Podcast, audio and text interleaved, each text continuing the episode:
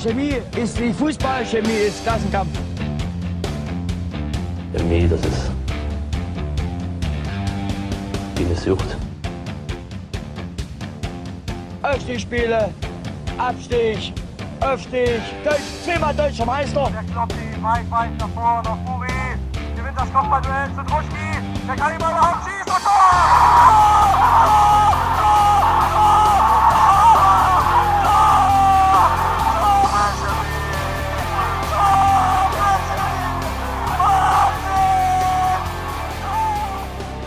Zum dritten Mal in dieser Saison gewinnt die BSG Chemie das Derby nicht. Zum dritten Mal bleibt Chemie ohne Tor.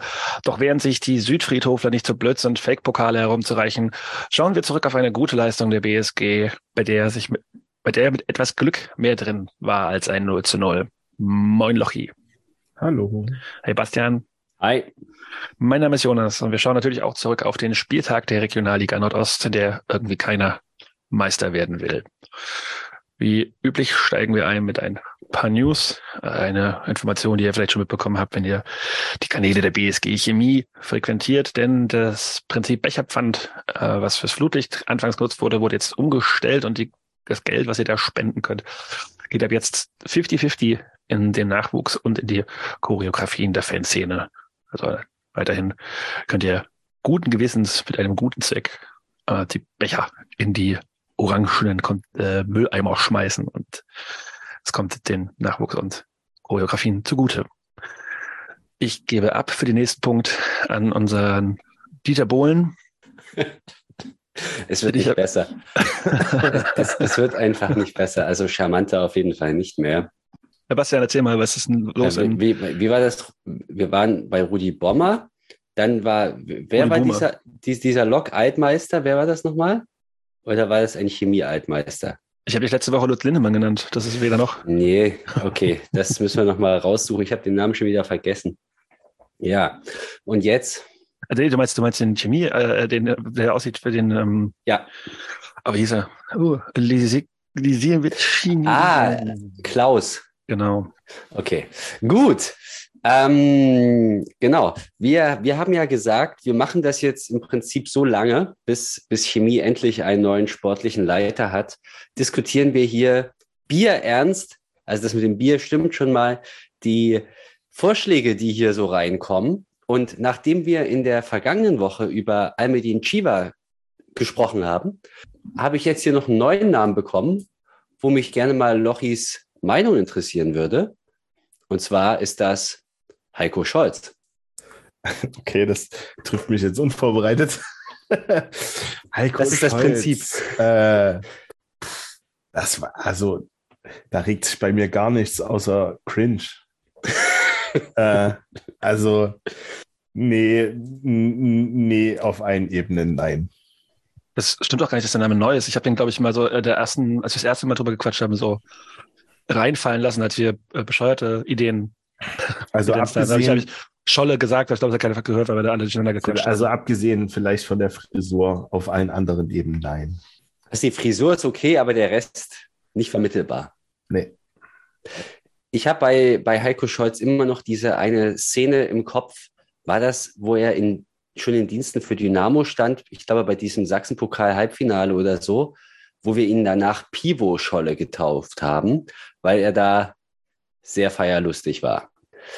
Ähm, ja, Jonas, was sagst du denn, nachdem du jetzt schon vor Wochen diesen Namen ins Spiel gebracht hast, offensichtlich, hast du ja auch ganz viel Zeit gehabt, darüber nachzudenken. Ja, ähm, nein. also ich, ich glaube nicht, dass man jemanden verkaufen kann, der so eine blau-gelbe Vergangenheit hat. Das, äh, und das auch quasi sagen als Spieler und als Trainer. Und dann weiß auch gar nicht, er wird aus Dresden noch nicht weggehen. Er kann da schön Impfpässe äh, austeilen. Und äh, der, der wird halt, denke ich, nicht weggehen. Und naja.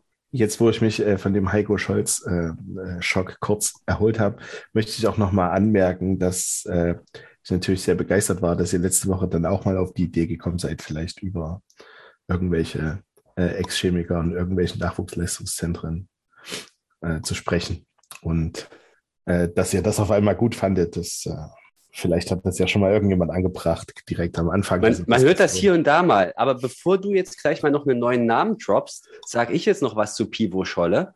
Und zwar, äh, der hat ja, um, um das nochmal ganz kurz auf die ernste Ebene zurückzuheben, hat ja durchaus auch eine kurze deutsche Vergangenheit, das wird, äh, das vergisst man ja so ein bisschen, weil du nimmst den ja im Prinzip gar nicht als Ex-Chemiker wahr, so. Ähm, der hat sich maximal entfernt und äh, Heiko Scholz ist ja in Görlitz geboren und äh, hat irgendwie eine Zeit lang, ich weiß es gar nicht wie lange, aber auch mal im Nachwuchs oder beim Übergang zu den Männern bei Chemie gespielt, Anfang der 80er oder so. Gefährliches Halbwissen, ich habe jetzt nicht nachgeguckt. Ähm, und dann äh, wurde er aber sehr schnell von anderen Seiten vereinnahmt und geführt ist ganz klar äh, kaum ein Name wahrscheinlich weiter weg von Chemie als er aktuell gerade auch mit der jüngeren Vergangenheit als Verantwortlicher beim Lokalrivalen und jetzt eben auch. Der ist, glaube ich, ganz gut, ganz weich gefallen, da jetzt in der zweiten Reihe bei Dynamo Dresden. Ich vermute mal, dem geht es da halbwegs gut. Nah dran an der Heimat und kein Grund, ähm, ernsthaft Weg, über diesen Weg Namen zum zu Pivo ist auch nicht so weit von Leipzig aus. Genau, Pivo-Scholle. Okay, Haken dran. Ähm, Ja, äh, wir sollten die nächste Runde auf nächste Woche verlegen. Weil ich habe leider auch keine noch anderen Namen, noch. Okay. keine anderen Namen, die ihr äh, nicht schon genannt habt, aber die generelle Idee, äh, wie gesagt, irgendwo in diesen Nachwuchsleistungszentren der Ostrepublik sich mal umzuschauen. Ähm, ich denke, dass wir da schon irgendwo fündig werden. Unemotionale Diskussionen heute. Machen wir mal ein bisschen mehr, wobei da auch wahrscheinlich die Frage ist, wie emotional ist es überhaupt noch? Und damit steige ich auch ein. Gestern fand ein Spiel im Leutscher Holz statt. Da steht Derby drauf. Äh, ich habe danach auf dem Heimweg auf mein Handy geguckt. Bei meinem Heimweg können wir auch noch mal ganz ausführlich reden. Das ist nämlich auch eine tolle Erfahrung mal wieder. Äh, Bastian so, naja, haben wir einen Punkt geholt. ist ja jetzt auch große Emotionen verspüre ich da jetzt nicht mehr. Und ach, das Derby, äh, da sitzt man halt irgendwie 300 Kilometer weit weg guckt den Fernseher und sagt halt, ja, ja, war halt ein Spiel wie jedes andere. Why? Ja, also ich meine, wir haben uns relativ ausführlich tatsächlich beim letzten Derby da schon drüber unterhalten, was so meine persönliche Gefühlswelt anbelangt zu, zu diesem Spiel. Und das ist jetzt auch nicht repräsentativ oder so, das ist einfach nur ein persönlicher Gedanke. Ähm, ich habe, ja, also in, in einem Nebensatz, äh, das, was mit dem Derby in den vergangenen Jahren passiert ist, da hat es schon für mich ein bisschen an, am Reiz verloren. Ich fand es gut, um jetzt vielleicht mal was Neues und was Positives zu erzählen, dass es in diesem Jahr mal ein Derby gab mit einem vollen Gästeblock in Leutsch und ähm, auch wenn da natürlich nur kaputte waren, ganz klar, weil wer stellt sich denn dort in den Gästeblock?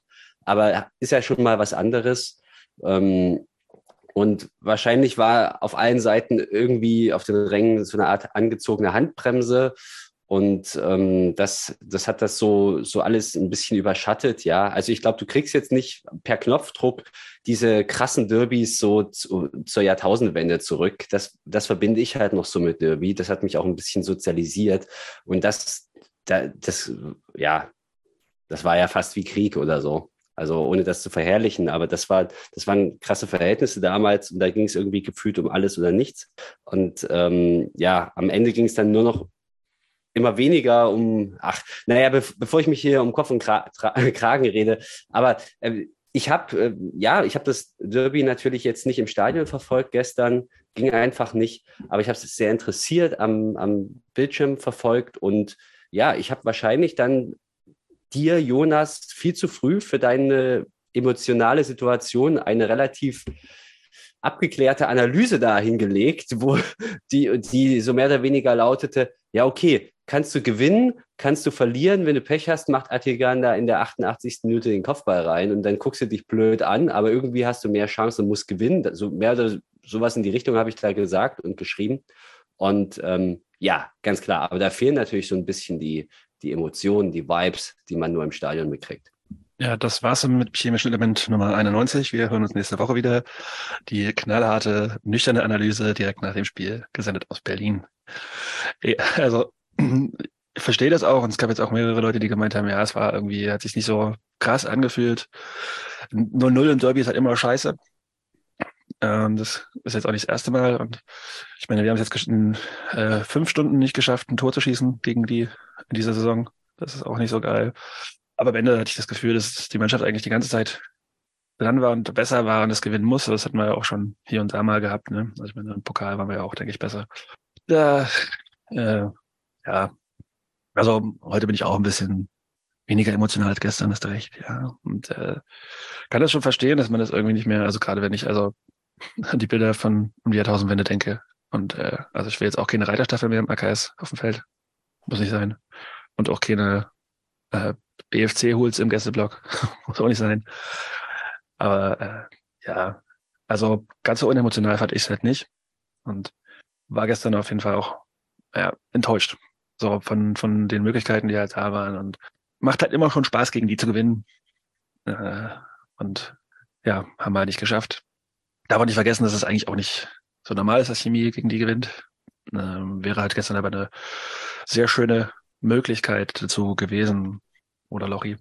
Ja, also ich würde mal vorneweg schicken, dass das äh, überraschenderweise fußballerisch, glaube ich, das beste Derby war, so aus, in, aus den letzten Jahren. Also von beiden Teams auch. Ähm, normalerweise haben sich die Derbys ja doch eher durch Kampf und lange Bälle ausgezeichnet meistens. Ähm, das fand ich, war gestern nicht so. Es war ein wirklich gutes Regionalligaspiel, bei dem wir chancentechnisch auf jeden Fall klar überlegen waren, ähm, wo Lok fußballerisch auf jeden Fall auch nicht mit uns mitgehalten hat, spielerisch. Ähm, denn ihre Chancen waren eher so Produkte von unglücklichen Umständen auf unserer Seite oder halt Fehlern einfach. Also direkt in der ersten Minute haut, glaube ich, Haran da über den Ball oder kommt da nicht ganz ran. Dadurch wird es gefährlich und äh, Basti hat auch den Kopfball von Attika angesprochen. Das ist ja auch keine Flanke oder eine gute rausgespielte irgendwas, sondern Orban tricht den Ball einfach ähm, äh, aus einem Angst vor einem Pressschlag äh, einfach, trischt einfach gegen die Pille und der senkt sich da ganz fies hinten rein. Das, so ein Ball kannst du auch ganz schwer verteidigen. Und äh, dann ist es gut, dass Atigan den halt auch, auch nicht ins, ins Tor bringt oder nicht gut platziert. Aber zu dem Zeitpunkt muss es halt einfach sage ich mal, nach Chancen 5-1 für uns stehen und da ist völlig egal, ob Attigan da den Ball reinköpft oder nicht. Ähm, ja, es war irgendwie, also schon, schon, es tut schon, tat schon ganz schön weh, dass wir das Spiel nicht gewonnen haben. Weil wir, also, glaube ich, so viele Chancen hatten wie auch in den Derbys, die wir gewonnen haben, nicht zusammen. Ähm, und du hältst die Nullen, dann hätte halt einer mal gereicht und wir haben in den letzten Wochen eigentlich immer einen gemacht. Und ich habe ja, ich habe gestern dann schon gesagt, wir haben halt gegen Chemnitz leider zwei zu viel gemacht oder eins zu viel und das hat uns dann irgendwie gestern gefehlt. Ähm, und ja, oder vielleicht hätte ich äh, das Tor von Montag äh, aus der 88. Minute vielleicht gegen eins gestern eingetauscht. Ähm, ja, am Ende ja, ist es, ich meine, sportlich geht es weder für uns noch für die um wirklich was äh, in der Liga noch. Also ich glaube, die sind zu weit weg, um oben angreifen zu können. Äh, wir wollen oben nicht angreifen, von daher äh, haben sich, hat sich der Rest der Liga sicherlich gefreut, dass wir da unentschieden gespielt haben. Und ja, äh, also es ist, es, das fühlt sich irgendwie, es fühlt sich richtig doof an, dass wir das Spiel nicht gewonnen haben. Ähm, aber die Leistung an sich war natürlich sehr gut und sah auch am Fernseher wirklich sehr gut aus. Ich gebe dir recht, Lori. Ähm, du hast es gerade gesagt. Wir haben uns in der, ich erinnere mich jetzt gerade, wir haben uns bei den vergangenen Aufnahmen immer wieder sehr beschwert, auch über das spielerische Niveau bei Derbys gerade, weil das halt äh, oft im Kampf unterging, was ja irgendwie nachvollziehbar ist. Aber in der Tat, das Spiel gestern konntest du dir wirklich gut angucken. Da waren viele rausgespielte Chancen. Das war spielerisch nochmal auf einem anderen Level. Rasen war wieder in bescheidenem Zustand. Die haben das Beste draus gemacht. Und ähm, da gebe ich dir absolut recht, ja. Ja, vielleicht mal so für die Chronisten. Vielleicht Alex Puri und Philipp Wendt sind nach dem BRK-Spiel in die Startelf zurückgekehrt, also quasi sagen, die gleiche Elf wie den ja, fast Wochen zuvor ähm, mit Manasseh Shell auf der Bank. Wieder, trotz seines Tores gegen den BRK. Ich glaube, Bastian, du hast irgendwie was nicht so happy mit der Einwechslung oder späten Einwechslung oder ähm, mit der Aufstellung. Hättest du ihn vorne reingestellt lieber oder? Ja, ich, ich kann schon nachvollziehen, dass er vielleicht nicht von Beginn an spielt. Auf der anderen Seite fand ich, dass er beim BRK wirklich über fast 90 Minuten richtig gut gespielt hat. Und ähm, in den vergangenen Wochen hatte ich es ja auch schon immer mal gesagt, zum Beispiel beim Jena-Auswärtsspiel. Ich frage mich, warum er nicht auch mal früher ins Spiel kommt. Äh, gestern war es ja auch so, dass er im Prinzip direkt nach der Einwechslung die ersten gefährlichen Situationen hatte. Und da hast du gleich gemerkt, wie so ein anderer Wind durch den Strafraum des Lokalrivalen wehte. Und äh, ja, der, der hat das Spiel dann nochmal belebt an der Stelle. Und äh, ja, also so ein Spieler, der, den du vorne reinstellst, der, der, der eine Körperlichkeit und auch eine gewisse Aggressivität mitbringt, der kann auf jeden Fall nicht schaden. Gleichwohl, und das muss man jetzt auch sagen, ihn hat ja von der Position her ersetzt Timo Mauer, also auf der neuen quasi gestern. Ähm, Im Vergleich zum BAK-Spiel. Timo Mauer hat den Job da auch richtig gut gemacht. Insofern will ich mich da überhaupt nicht beschweren, was das betrifft. Aber in der Tat, man kann immer mal drüber nachdenken, Warum kommt Eschel relativ spät, gerade auch wenn es so knapp Spiel liegt, äh, wenn es so knapp steht? Und ähm, überhaupt haben wir ja gestern auch wenig gewechselt, obwohl da gerade gegen Ende des Spiels viele auf dem Zahnfleisch gingen, das hat man gemerkt. Das ist ja aber auch eine, eine Art Luxusproblem. Ne? Also der Manasseh spielt ja nicht oder spielt meistens nicht von Anfang an, weil die anderen drei zusammen vorne einfach gut funktionieren. Und ähm, das sieht man ja auch an der Art, wie wir uns die Chancen rausgespielt haben. Also Timo Mauer, glaube ich, alleine hat drei ganz entscheidende Steckpässe gespielt zu großen Chancen. Ähm, das Ding auf Surek und dann auch den auf Meda, ähm, die dann leider beide nicht reingehen. Und äh, ja, es ist also, ne, es ist gerade eigentlich läuft es. Jetzt gestern hat halt nur der Abschluss nicht gepasst, aber ansonsten war das äh, vom Chancen herausspielen ja auch wirklich eine gute Leistung äh, von, von der Mannschaft und auch von den drei Jungs vorne. Deswegen ähm, ist es ja gut, äh, einen wie Manasseh Shell in der Hinterhand zu haben.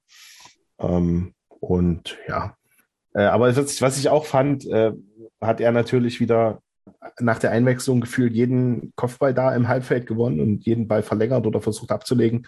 Ähm, und ja, vielleicht ist das auch noch ein bisschen effektiver gegen Innenverteidiger, die halt schon 60, 65, 70 Minuten im, im Tank haben und äh, eben nicht Manasseh schon 60 Minuten sich mit denen rumprügeln musste, weil das ja wirklich seine Aufgabe ist, da in jeden Luftzweikampf zu gehen und kriegt immer auf die Routen. Wenn er auch von Anfang an gespielt hat, war er einer der meist gefaulten Spieler. Ähm, und ja, also äh, schauen wir mal, wie sich das jetzt äh, zum Ende der Saison hin entwickelt. Ich glaube, es haben alle Vertrag für nächstes Jahr von den Vieren, oder? Irgendjemand noch nicht verlängert. Aber ich denke, dass äh, da die Spielzeiten bei den vier, fünf Jungs, äh, auch mit äh, Florian Kirstein, der jetzt wieder da ist, äh, schon ganz gut verteilt werden und dass da auch alle ihre, ihre Anteile am Erfolg haben, auf jeden Fall.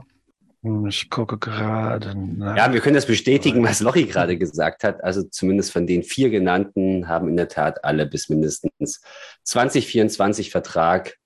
Nicht so, der ja auch im Sturm mit reinzuzählen ist, Max Kessler, dessen Vertrag läuft im Sommer aus. Aber die anderen haben alle mindestens bis 2024, Yannick Meder bis 2025 Vertrag. Ja, ähm, wir haben jetzt äh, die, die beiden Chancen von Mäder und Surek angesprochen. Also gerade bei Lukas Surek, der wird sich wahrscheinlich tierisch in den Arsch beißen. Also das ist also eine Position, aus der er ja gerne richtig gut platziert, irgendwie das Ding in den Winkel hämmert und dann schießt er da genau den Torhüter an. Äh, bei Mäder war dann das Ding gut, also, zum Glück hat er abgeschlossen, aber wenn er den nach hinten auf Surek legt, dann haben wir wahrscheinlich auch ein Tor, anstatt dass er mit der Hacke dann noch irgendwie an den Ball spitzelt. Und äh, ja, eine Chance gegen Ende möchte ich noch erwähnt haben, denn da hat Florian Kirstein abgespielt, statt selber abzuschließen. Und Manasseh kommt nicht an den Ball. Das war nochmal eine riesige Chance. Ich glaube, in der paar 80. war das auch schon. Also er kam auch, glaube ich, erst zur 80. rein. Nach der Einwechslung, genau. Mhm. Ja, aber ja. lasst uns bitte nochmal ganz kurz die, über die erste von den genannten Chancen sprechen, weil das mhm. war für mich die größte mhm. von Lukas Surek, weil eigentlich ist es nicht vermittelbar, muss man jetzt ganz ehrlich sagen, warum der nicht drin ist. Gerade auch bei einem Spieler wie Lukas Surek, der der mit beiden Füßen dir den wahrscheinlich gezielt an die, äh, ja, in, ins Dreiangel äh, hämmern kann, egal wie, was du dem da vorher sagst, dann macht er das. Und so war es am Ende im Prinzip nur eine erweiterte Rückgabe. Das war schon überraschend. Und äh, mein Gefühl war irgendwie in der Situation, der hat fast zu viel Zeit gehabt in dieser Situation. Lukas Durek einfach viel zu intelligent, um den Ball da dumm reinzuballern, sondern da, da ging dann irgendwie Also das große Nachdenken los und dann landet so ein Ball halt genau in den Armen des Torhüters. ich hatte auch im ersten Moment komplett das Gefühl, dass der drei, vier Meter am Abseits stand. So, also, weil der Mauer ja echt übelst lange gewartet hat mit dem Pass. Ähm, war dann kein Abseits, also es war offensichtlich kein Abseits, so, das hat man dann auch in der Wiederholung gesehen, aber so im ersten Moment, äh, vielleicht war äh, Lukas auch überrascht, dass in seinem Augenwinkel nicht die Fahne hochging oder so, ich weiß es nicht. Also, ja, der muss schon rein, ne? da, da gibt es kein Vertun, der, egal wohin, der kann, in, da reicht ein Meter weiter rechts, links, nur dort, genau dort, wo er den Ball hin abschließt, darf der Ball nicht hingehen, sonst äh, ist er wahrscheinlich überall drin. Ja, schade. Und richtig genial freigespielt, wirklich von Timo Mauer. Kann man nicht oft genug betonen und sagen, der dreht sich einmal um die eigene Achse.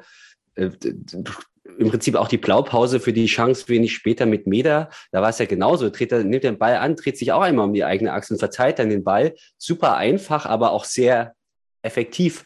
Und ja, also hätte in der Tat ein, ein Tor verdient gehabt, weil, weil sich Timo Mauer da als uneigennütziger Ballverteiler beweist. Eine Rolle, die man ihm jetzt vielleicht als schnellen Spü Fliegelstürmer auch nicht unbedingt äh, zuer als erstes zuschreibt. Also gerade bei der, bei der Surek-Chance hätte er auch sehr gut selber abschließen können. Also da, haben, äh, da hat, er, hat er auch ja selbst um sich rum zweieinhalb, drei Meter gefühlt Platz gehabt, um da vielleicht den Abschluss zu nehmen. Sieht dann eben äh, Surek noch kommen. Ähm, und ja, auch er muss das Ding halt einfach mit dem ersten Kontakt aufs Tor bringen. Weiß auch nicht, warum er den da nochmal mitnimmt, sondern einfach aus der Bewegung mit der Pike irgendwie, keine Ahnung, ähm, da das Ding Richtung Tor bringen und dann äh, klingelt es da, glaube ich, auch, weil äh, durch den Haken bringt er halt sowohl Müller als auch äh, Egelseder, glaube ich, ne, der das Ding dann abgrätscht, ähm, ja, nochmal ins Spiel da. Schade. Aber so ist es halt manchmal. Und Jonas, die dritte Fußball. Chance, die, die dritte Chance, die du äh, angesprochen hast in der zweiten Hälfte von Kirsche und Eschel, da wird ja beim MDR-Ticker, ich weiß nicht, ob man das Interview auch irgendwo sieht als O-Ton, ich habe es jetzt noch nicht gesehen, aber da wird Kirsche zu dieser Situation interviewt und äh, er sagt dann, ich kriege den Ball, war im Kopf schon beim Abschluss, ich hätte einfach abschließen müssen, das wäre besser gewesen, aber ich habe Manasseh gehört, der rief, ich soll spielen. Und so, wenn man diese Worte so im Hinterkopf hat, kann man ganz gut äh, nachvollziehen, was da in der Situation passiert ist, weil in der Tat war es so, der, also er entscheidet sich offenbar im, im letzten Augenblick nochmal um und dann ist es aber auch kein guter, kein guter Ball auf Eschel, weil der kommt nämlich gar nicht an und geht auch nicht wirklich gut in die Richtung von Eschel. Und äh, ja, da wäre der erste Gedanke wahrscheinlich der bessere gewesen, einfach den Abschluss zu suchen. Man kann das auch anhören. Okay. Im Spielbericht vom MDR ist das Interview auf jeden Fall zu sehen. Und er hat sich nochmal extra rasiert vom Spiel. Nachdem ich, weil es gab ein Interview, also er hat äh, schon vor dem Das sah nicht so Spiel, aus. Nein, aber er hat sich vor dem Spiel quasi er hat beim MDR schon ein Interview gegeben, er hat dann so ein Vollbart und er hat sich quasi extra nochmal schön nur den Mustache stehen lassen und seine Seiten, glaube ich, noch ein bisschen nachrasiert, damit er halt auch Premium aussieht. Aber Also er hatte auf jeden Fall den meisten Style da auf dem Ja. Platz. Also optisch auf jeden Fall ganz klarer Derby-Sieger. Florian Kirsten. es ging dir aber auch nicht schwer. Na gut, du, du trittst dann halt an gegen Piplica, der ja auch der mir auch wieder richtig auf den Sack gegangen ist, weil der nämlich wieder echt die Räume bespielt hat, die unfassbar waren. Das ist echt ekelhaft gegen den. Ja, der ist schon, also die sind, die können schon auch kicken, ne? Das sieht man schon auch immer mal. Ähm, wer komplett abge, äh, abgemeldet war, war der Mhm. Derby-Held, Jamal. Der hat, glaube ich, keinen, nicht einen einzigen Zweikampf gegen Philipp Harand gewonnen. Also ich habe immer nur, die haben ja nur viel hinten so die Bälle rausgeschlagen Richtung Mittellinie auf äh, Ziane und der hat immer nur genervt abgedreht, weil er schon wieder von Harand einen Ellbogen in den Rücken gekriegt hat und das Kopfballduell verloren hat und äh, da einfach gar keinen Stich gesehen hat. Also ich glaube, der war richtig genervt und äh, so gefällt er mir am besten. Weiß nicht, ob, ob der irgendwann mal einen Ballkontakt im Strafraum hatte oder also der war ja komplett abgemeldet. Wenn du mich jetzt gefragt hättest, ob der mitgespielt hat, ich hätte es dir nicht beantworten können. Ich glaube, seine beste Szene war, äh, als er die Kapitänsbinde an, an die Würze im Spiel übergeben hat. An Sascha Pfeffer. Äh, ja. Da war er, äh, da war er zumindest mal äh, groß im Bild. Ja, und vielleicht, wo wir jetzt gerade beim Gegner sind, muss man auch finde ich, was dazu sagen, weil ich denke schon, dass die über 90 Minuten gesehen eigentlich eher enttäuscht haben müssen für den Anspruch, den man da hat. Es geht ja schon auch darum, ähm, ja, also man hätte natürlich hier mit einem Auswärtssieg die BSG Chemie auch überholen können. Und es geht ja schon auch darum, oder ging bis zuletzt wahrscheinlich darum, vielleicht doch noch ein letztes Fünkchen Aufstiegshoffnung zu wahren, auch wenn es nicht so einfach ist, aber die Ergebnisse des Spieltags hätten es vielleicht sogar hergegeben. Äh, dafür fand ich das eigentlich eine recht bescheidene Leistung und im Prinzip habe ich vom Gegner wirklich nur jeweils die ersten zwei, drei Minuten der Halbzeiten im Kopf. Die sind nämlich richtig gut ins Spiel reingekommen, haben dann immer sofort ein, zwei Aktionen gehabt. Das war auch nach dem Wechsel, war es auch wieder so. Du hast das Gefühl, die kommen ein bisschen besser aus der Kabine, aber das war weit entfernt von irgendwie einer Druckphase, von einer Powerphase, sondern es waren eigentlich jeweils nur ein, zwei Szenen. Und dann war wieder Schluss. Und gerade was so in der, in der zweiten Halbzeit abgelaufen ist, fand ich, da kam dann immer mehr Kampf ins Spiel, aber trotzdem haben wir versucht, diese spielerische Note zu behalten. Ich habe vielleicht eine subjektive Sicht, aber für mich waren wir da in jeder Situation überlegen und hatten, waren im Kopf ein bisschen schneller, waren einen Schritt schneller am Ball, hatten ein bisschen mehr Einsatzwillen und irgendwie auch das größere spielerische Vermögen. Und das kann eigentlich nicht der Anspruch des Gegners gewesen sein oder überhaupt sein. Ja, also wir haben, wir haben uns vor allen Dingen immer, fand ich, sehr, sehr gut durchs Mittelfeld gespielt und so über die erste Pressing-Reihe uns ganz gut rauskombiniert, tatsächlich, ohne jetzt viele lange Bälle zu schlagen. Und das sah schon teilweise wirklich gut aus. Und die sind ständig ein, zwei Schritte zu spät gekommen und sind uns da hinterhergelaufen. Und ja, wie gesagt, es ist äh, ärgerlich und einfach schade, dass wir uns da nicht belohnt haben. Zum, also vor allen Dingen gegen die. Ne? Und das, äh, ich glaube, Jonas hat es die Woche, äh, weiß nicht, ob du das letzte Woche im Podcast gesagt hattest oder wie, da wäre aus einer guten Saison, das hätte aus einer guten Saison eine überragende Saison gemacht, wenn wir den mal so richtig schön ihre drei Derby-Haken da versaut hätten. Was wir ja mit dem 0-0 auch gemacht haben, aber es fühlt sich halt nicht. Also ich glaube, diese, diese peinliche Stadtmeisterfeier hätten sie ja. auch so hingelegt. Egal ja, wie das also, Spiel ausgegangen wäre. Meinst du? Ja, diese, also schon alleine das ist eigentlich, eigentlich alles, ich habe es ja auch auf Twitter geschrieben, eigentlich ist alles scheißegal. Weil die haben es einfach so dermaßen, also wie man es so peinlich sein kann, keine Ahnung. Und wie man vor allen Dingen seiner Mannschaft sowas auch antun kann. Das, also, ja, ich habe ja nun wirklich keinerlei Gefühle für irgendwelche Clubschweine und Spieler von diesem Drecksverein.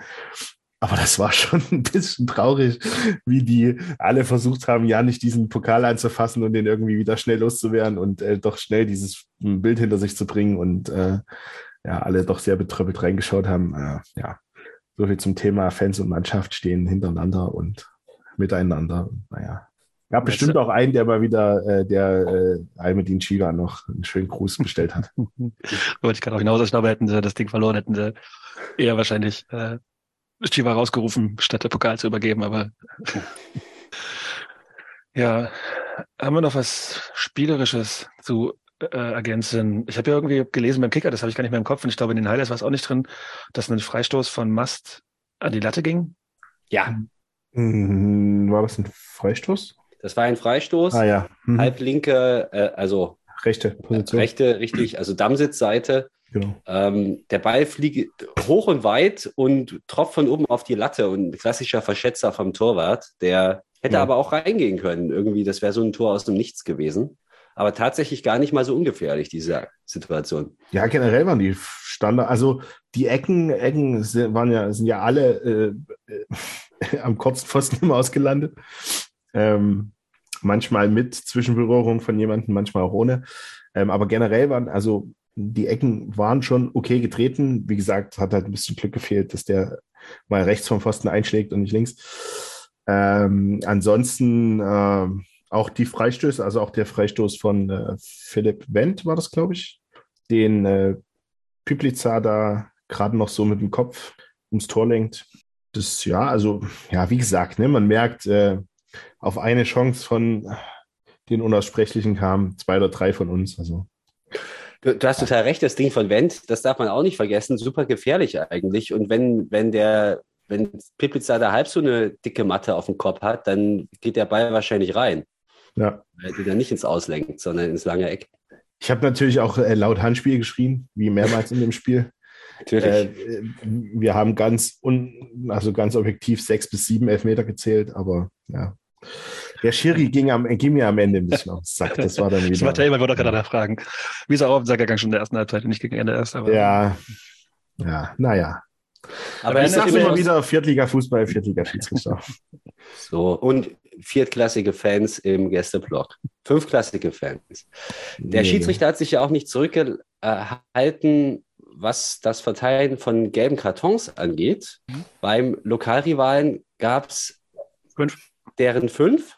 Ja, also, ne, ich weiß nicht, wie viele gelbe Karten die Abwehrspieler gekriegt haben oder wie viele Abwehrspieler. Die haben alle, glaube ich, zweimal eine gelbe Karte bekommen. das fühlte sich so an. richtig aufgefallen. Haben Nein. jeden Mal gerufen, das ist jetzt schon wieder der. Aber naja, war offensichtlich nicht so. Ja, also Abderrahmane, Heinke, Pfeffer, Silch und Urban haben gelb gesehen, bei uns nur Harand. Und ähm, ja, ich fand auch, das war auch so in der zweiten Hälfte, die ich hatte, so ein Gefühl, da hatte ich so ein Gefühl, dass, dass die sich jetzt nur noch mit Fouls zu wissen, äh, zu helfen wissen. Und äh, also diese, diese Statistik spricht auch ein bisschen für sich, finde ich. Ja, ein kleines, kleines sportliches Armutszeugnis für den Gast. ja, absolut. Ansonsten, achso, entschuldige, Jonas, hast du Ja. eigentlich noch den, den Ton von Bu, der, den er nach dem, äh, nach dem Spiel sagt? Und äh, falls nicht, muss man es einfach paraphrasieren, weil er da ja durchaus auch ein bisschen enttäuscht davon spricht, dass wir jetzt in dieser Saison dreimal gegen die gespielt haben, ohne ein Tor zu schießen. Und dann wird er aber, hat er natürlich auch so diesen, diesen Eindruck von, also dies, von dieser peinlichen Meisterfeier da wahrscheinlich noch in seinem halben Auge so- im Blick gehabt. Und dann sagt er so bierernst, das fand ich einfach sehr witzig und ganz trocken. Äh, Die, die können nach dem Motto, die können hier zehnmal Meisterschaft feiern, am Ende sind wir vor denen und dann ist es eigentlich total egal. Das fand ich ganz witzig, weil das ist, wenn man sich mal überlegt, nach wie vor eine realistische Option, dass wir am Ende nach der Saison in der Regionalliga Leipzigs Nummer eins sind. Und das äh, wäre schon eine riesengroße Überraschung, muss man einfach so sagen. Es ist realistisch und es hätte auch dieses Spiel hergegeben und ähm, mal sehen, wo es noch so hinführt. Ich fand das, was er da auf jeden Fall gesagt hat, ich habe den Ton, warte. trocken und gut und dann, dann äh, bring den doch mal. schießt in kein, in kein Derby, in den drei Derbys ein Tor. Ist sehr, sehr ärgerlich auf jeden Fall. Tut, tut schon ein bisschen weh, aber ich meine, im Endeffekt können sie den Pokal hochhalten, wie sie wollen. Wenn wir am Ende der Saison oben stehen, beziehungsweise vor ihnen stehen, dann ist äh, die Stadtmeisterschaft uns. Alles gesagt. Alles gesagt. Genau, bei Ostsport hat er was erzählt. Deswegen war ich gerade verwirrt beim Ende. Nämlich nicht kein Ton von ihm, aber ja, genau. Habe ich gefunden, habe ich gefunden. Ja. Äh, Du hast gerade das Wort armselig benutzt. Äh, armselig gab's, war auch wieder die dritte Partei im Bunde, die auch im Gästeblock standen, zahlreich. Äh, denn das blaue Team hat mal wieder für ja, ganz viel äh, Unspaß gesorgt. Denn also abgesehen von äh, Drohne, die über Stadion kreiste wie eh und je und einem Hubschrauber und Wasserwerfern und wie einer gefühlten Hundertschaft im Stadion äh, gab es dann auf der Abreise noch ja wieder mal Situationen, wo man sich fragt, okay, mit welchem Recht sperrt da jetzt mal die Polizei komplett die Brücke zum S-Bahnhof, behindert Leute daran, in die S-Bahn zu steigen und so weiter und so fort, so dass ich am Ende ja, äh, eine Stunde gelaufen bin, um irgendwo eine Bahn oder Bus zu äh, erreichen, die mich nach Hause gebracht hat und äh, keine Ahnung, mir geht das so auf den Sack. Also das halt einfach irgendwie 4500 Leute mit der Abreise so krass behindert werden, dass sie halt einfach nicht nach Hause kommen, um halt irgendwie 500 Hanseln, die man auch einfach in den Bus stecken kann und dann wieder zurück in, ihr, in ihren Kack-Südfriedhof fahren kann, da irgendwie die, komplett Leutsch zu sperren. Ich weiß halt auch nicht, warum die davon abgerückt sind, das zu machen. Das hat ja immer ganz gut funktioniert eigentlich da. Mhm. Also da zwei Gelenkbusse von der LVB da quer durch die Stadt geschickt und damit hat es sich das erledigt. Aber ja. Ja, es war auch beim letzten Mal schon, wo wir dann mit dem Auto unterwegs waren, sind wir auch einen sehr, sehr großen Bogen um die Georg-Schwarz-Straße gefahren, um äh, überhaupt irgendwo rauszukommen und scheint ja wieder ähnlich gewesen zu sein. Also Ne, vor allem hat auch quasi sagen, auch die Straße so gesperrt, dass auch keine Straßenbahn mehr durchkam. Das heißt, die Leute, die nicht in die S-Bahn konnten, konnten auch keine Straßenbahn fahren, Autos kamen auch nicht durch. Also mit dem ÖPNV, das ja quasi sagen, eigentlich so, das ist was, was, was wir wollen, dass Leute mit ÖPNV anreisen, damit halt irgendwie ne, für die Umwelt und aber auch für äh, die Parksituation, den Verkehr entläuft. Aber nein, auch das funktioniert nicht mehr, denn äh, man kommt dann einfach nicht mehr weg. Und ich bin die komplette Georg-Schwarz-Straße bis nach Lindenau vorgelaufen, äh, bis ich da irgendwann mal ja, dann später noch ein Bier getrunken habe und dann nach Hause gefahren bin. Also das ist halt einfach irgendwie äh, unzumutbar. Und dann kommt natürlich auch noch die ganze Sache mit der Überwachung und so weiter vor. Und ich habe mal wieder dran gedacht, dass diese geile Forderung, die da in Bremen besteht, dann halt irgendwie hier, ja, bei Hochrisikospielen soll die Vereine bitte dafür bezahlen. Ja, dann legt mir mal bitte vor, mit welcher Begründung dieses Aufgebot da halt wieder äh, gefahren wurde. Und Weil wir das Fußball ist halt 100, das, da steht der komplette 100 ähm, Schaft bezahlt im Gästeblock und guckt Fußball. Also wollt ihr mich verarschen? das ist doch einfach lächerlich. Aber wir sind Fußballfans und Hooligans und Rowdies und Randalemacher und Schwerverbrecher und so weiter und so fort. Kriminelle Vereinigung hast du vergessen. Yep. Okay. Habt ihr noch was zum Derby zu sagen? Ja, es kotzt mich immer noch an, dass wir nicht gewonnen haben. Das macht mich wirklich sauer. Ich habe da äh, viele. Ich war erst, also gestern noch äh, fröhlich von der guten Leistung und umso länger man drüber nachdenkt, umso lächerlicher ist es, dass wir das Spiel nicht gewonnen haben. Aber naja. Ja, und vor allem können wir jetzt nicht aus eigener Kraft vor denen in der Tabelle bleiben, weil die haben ja noch ein Nachholspiel, ne? Ja, gut, aber ich meine, die haben ja die letzten Wochen gegen jemanden gewonnen. Also lassen, müssen, solange sie nicht Halberstadt oder TB haben als Nachholspiel, dann Ich weiß gar nicht, gegen wen die, jetzt sind die drei Punkte jetzt vielleicht auch nicht so sicher. die spielen. äh, Altenika ist damit Elfter, ist das, das Nachholspiel? Ja, klar, und die haben nächste Woche Dienstag das Nachholspiel bei TB. Die kommen jetzt. Das machen wir gleich, das machen wir gleich, ja. Äh, ich habe es wahrscheinlich gejinxt jetzt. Ja, ich hätte noch ein Spiel äh, zu erwähnen, bevor wir auf die Liga kommen, wenn ihr wollt. Denn äh, es gab einen Sieg gestern auch für eine chemische Mannschaft. Die BSG Chemie Frauen gewinnen mit 4 zu 0 gegen die Spielgemeinschaft BSV Schönau, Schönau 1, Eintracht Süd 2. Ich habe äh, nach dem Stadion, nach dem Abpfiff Jennifer Knitzer gesehen und gesagt, na und, wie habt ihr gespielt? So, 4-0, easy peasy. Nach drei Minuten stand es 2 zu 0 für die BSG. Die beiden Torschützinnen jeweils doppelt, Sarah Gebler und Viktoria Ida Meier. Also, Wo ist- sind die Tore von Marlene Haberich? Die hat letzte Woche, glaube ich, vier gemacht. Kann sie diese Woche auch mal. Ist, äh, ich würde da vielleicht eine Diskussion anzetteln. Genau. Kannst du gerne machen.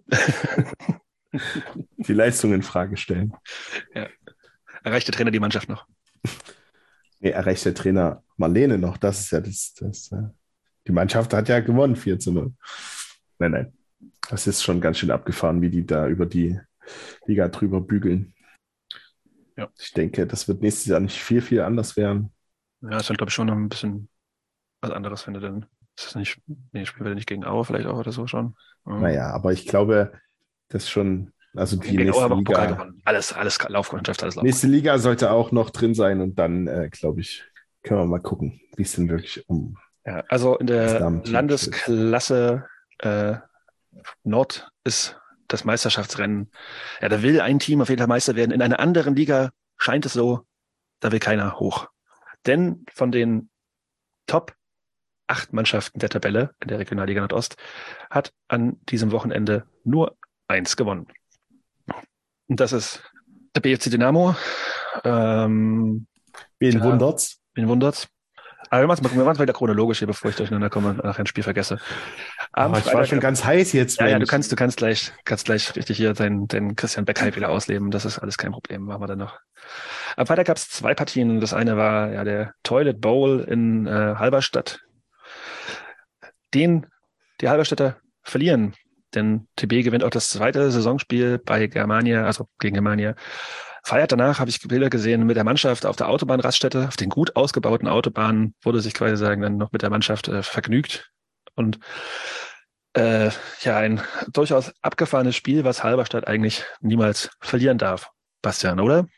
Sensationell. Aber du hast es jetzt gerade so runtergemacht. Was habe ich da gehört? Toilet Bowl oder so?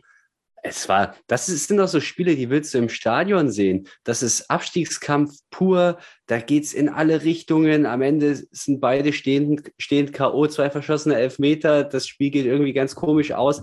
Also großartige äh, Paraden auch von Karl Albers. Also irgendwie war alles dabei. Ein Spiel, was die 444 Menschen genau. elektrisiert hat. So. Und also ich hätte mir das gerne angeguckt. Ich hätte nie gedacht, dass das TB jetzt gerade in dieser Phase der Saison, gerade bei diesem real existierenden Halberstadt der Rückrunde, so, ja, so erfolgreich dort ist. Und ja, man, man, muss schon sagen, also TB war einfach, ich, ich glaube, die waren halt früher drin in dem Spiel und haben gleich, machen gleich sehr früh das 1 zu 0 und überraschen da Halberstadt total kalt. Und äh, ja, was, was danach passiert, TB kann auch 2-0 in Führung gehen, machen sie aber nicht.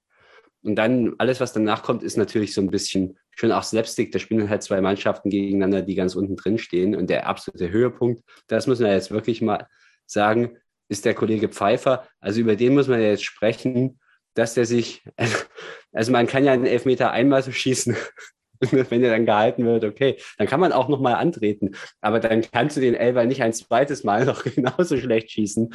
Ins, ähm, vom Stürmer aus gesehen, rechte Eck, aber nicht in die Ecke, sondern eher so halb entschieden ins Eck und dann aber auch noch in Torwarthöhe, sodass du den da wegpflücken kannst, fast schon. Also sensationell, wie du zweimal, das musst du mir erklären, beim Stand von 1 zu 2 gegen dich kriegst du in der nach einer Stunde ungefähr den ersten Elfmeter, musst ausgleichen. Ein paar Minuten später kriegst du den Elber nochmal und er tritt zum zweiten Mal an und verwandelt zum, beiden, zum zweiten Mal nicht, sondern schießt den so schlecht. Also das ist, das ist mir völlig unerklärlich, wie man, das ist schon dreist und das, er macht sich auch schon fast lächerlich mit seiner Anlauftechnik, ja. Das ist ja so sehr exaltiert, da irgendwie mit hin und her springen und so weiter. Ich mag sowas überhaupt gar nicht. Und wenn du es, wenn du es dann nicht gebacken kriegst, in zwei Versuchen den Elber reinzumachen, also tut mir leid, das ist echt, das ist absolute Leistungsgrenze und äh, das, ja, fällt mir nichts mehr zu ein. Es klingt ja alles super interessant. Es ist ja schade, dass wir die dann nächstes Jahr nicht mehr gegeneinander spielen. Ne? Wahrscheinlich der eine in der Nord, der andere in der Südstaffel. Also, absolut. Und, und äh, jetzt mit dem Sieg von TB äh, steht auch fest, dass TB und Halberstadt absteigen. Ne? Also ich glaube, das, das, das, stand auch schon alle vorher Messen, fest. alle Messen gelesen. Das stand auch schon vorher fest. Ja, aber, aber, das Witzige ja. ist ja, dass das TB wirklich fertiggebracht hat, beide Spiele gegen Halberstadt zu gewinnen. Ähm, und das war überhaupt das erste Auswärts, der erste Auswärtssieg von denen. Und ähm, ja, also das ist in, in so vielerlei Hinsicht irgendwie kurios. Ich meine, TB hat jetzt zwölf Punkte und davon haben die sechs gegen Halberstadt geholt. Halberstadt hat auch zwölf Punkte. Also ja, aber wie du sagst, die sind beide weg, definitiv, denke ich auch. Und das wird auch nicht mehr besser. Hakt mal hier noch nicht die dritte Liga ab, ne? Also ich meine, Zwickau hat jetzt auch ein total tolles Spiel gemacht am Freitag, nee, am Samstag.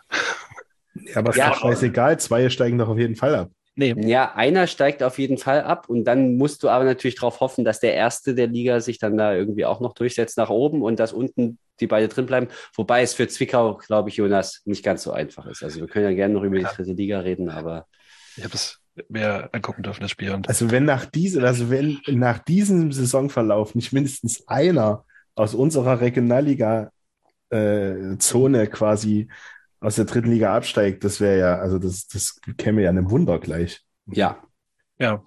Wo wir ja schon fast drei sichere Absteiger hatten und jetzt vielleicht gar keinen. Also das, das. Zwickau kann, Quatsch, Aue kann sich, glaube ich, am Wochenende auf jeden Fall retten mit einem Sieg gegen HFC endgültig, denke ich. Und der HFC kann da auch nochmal rausrücken. Zwickau denke ich aber ehrlicherweise, dass, also wenn du gegen Wiesbaden mit 2-0 und 3-2 führst und äh, dann auch noch Spielglück ohne Ende hast, also äh, Wiesbaden hat dreimal an die Latte geschossen und dann verlierst du trotzdem noch in der 90. Minute, dann denke ich mal, dass das auch langsam da vorbeigeht.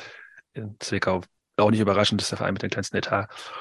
Ja, aber da gucken wir vielleicht mal in Ruhe irgendwie drauf. Weil war mal noch ein bisschen Zeit. Ich glaube, die haben noch acht Spiele oder so. Das ist noch eine ganze Weile bis dahin. Kann noch viel passieren, ja. Kann noch viel passieren, kann noch viel passieren. Gerade unten ist gerade sehr viel Dynamik. Ja. ich würde darüber eine Person gerne sprechen, das ist Karl Albers.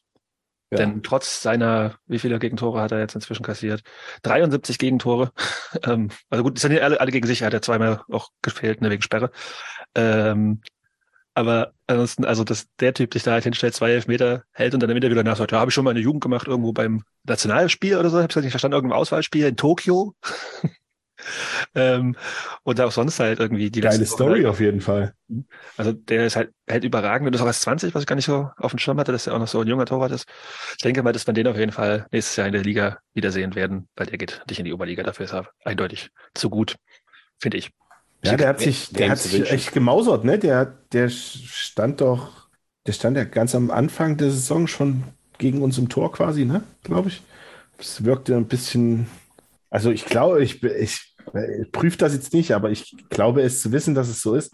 Der hat auch schon letztes Jahr bisschen- dort gespielt. Ja, ein bisschen schlaksig und irgendwie ähm, nicht so, also jetzt nicht so wie so ein, wie so ein äh, ambitionierter Regionalliga-Torhüter, aber Beim 4 zu 0 der BSG Chemie gegen Tennis Borussia Berlin stand Williams im Tor, weil Karl Albers gesperrt war. ähm, ja, aber der hat gegen uns auch schon gespielt, auf Ja. jeden Fall. Also ja, ja, ich- weil der halt in der vergangenen Saison da Genau. auch schon gespielt hat, als sehr junger Spieler. Genau. Und der ka- kam direkt aus dem TB-Nachwuchs, der ja, Ja. auch nicht der schlechteste Und der, also der machte auch da noch auf überhaupt keinen Eindruck, dass der äh, mal ein äh, solider Regionalliga-Torhüter wird. Und äh, ja, ist gut. Junger Mann, äh, ist, ja, schauen wir mal, ob er nächstes Jahr irgendwo einen Kasten findet, den er hüten darf. Gibt es ja in der Liga einige, die sich nach einem guten Torwart umgucken, denke ich. Ähm, Ja, also äh, es gibt ja schon einen Verein auf der anderen Seite der Stadt, der ja auch gefühlt jedes Jahr seinen Torhüter wechselt. Also vielleicht wäre das eine Möglichkeit. Zwei gute Torhüter haben wir gesehen am Freitag im Jahn-Sportpark, denn trotz Chancen um Chancen auf beiden Seiten geht das Verfolgerduell zwischen Platz drei und vier zwischen der VSG Klinike und Jena unentschieden. 0 zu 0 aus. Also alleine Maxi Kraus hatte in der zweiten Halbzeit zwei, drei Chancen, die er auf jeden Fall machen muss. Und äh, Dedidis hatte noch eine richtig gute Chance. Und auf der Gegenseite hat Cerci wieder einiges gemacht. Uh, dann hat einen Fallrückzieher probiert, war ein relativ spektakuläres äh, Regionalligaspiel.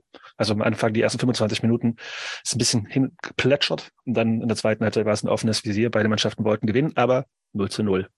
Damit äh, dachte sich alle, ja, das ist jetzt ja durch, aber am Samstag haben ja dann auch alle gepatzt. Also von daher, wie bitter ist, dass, dass Jena oder Klinike das Spiel nicht gezogen haben, Bastian?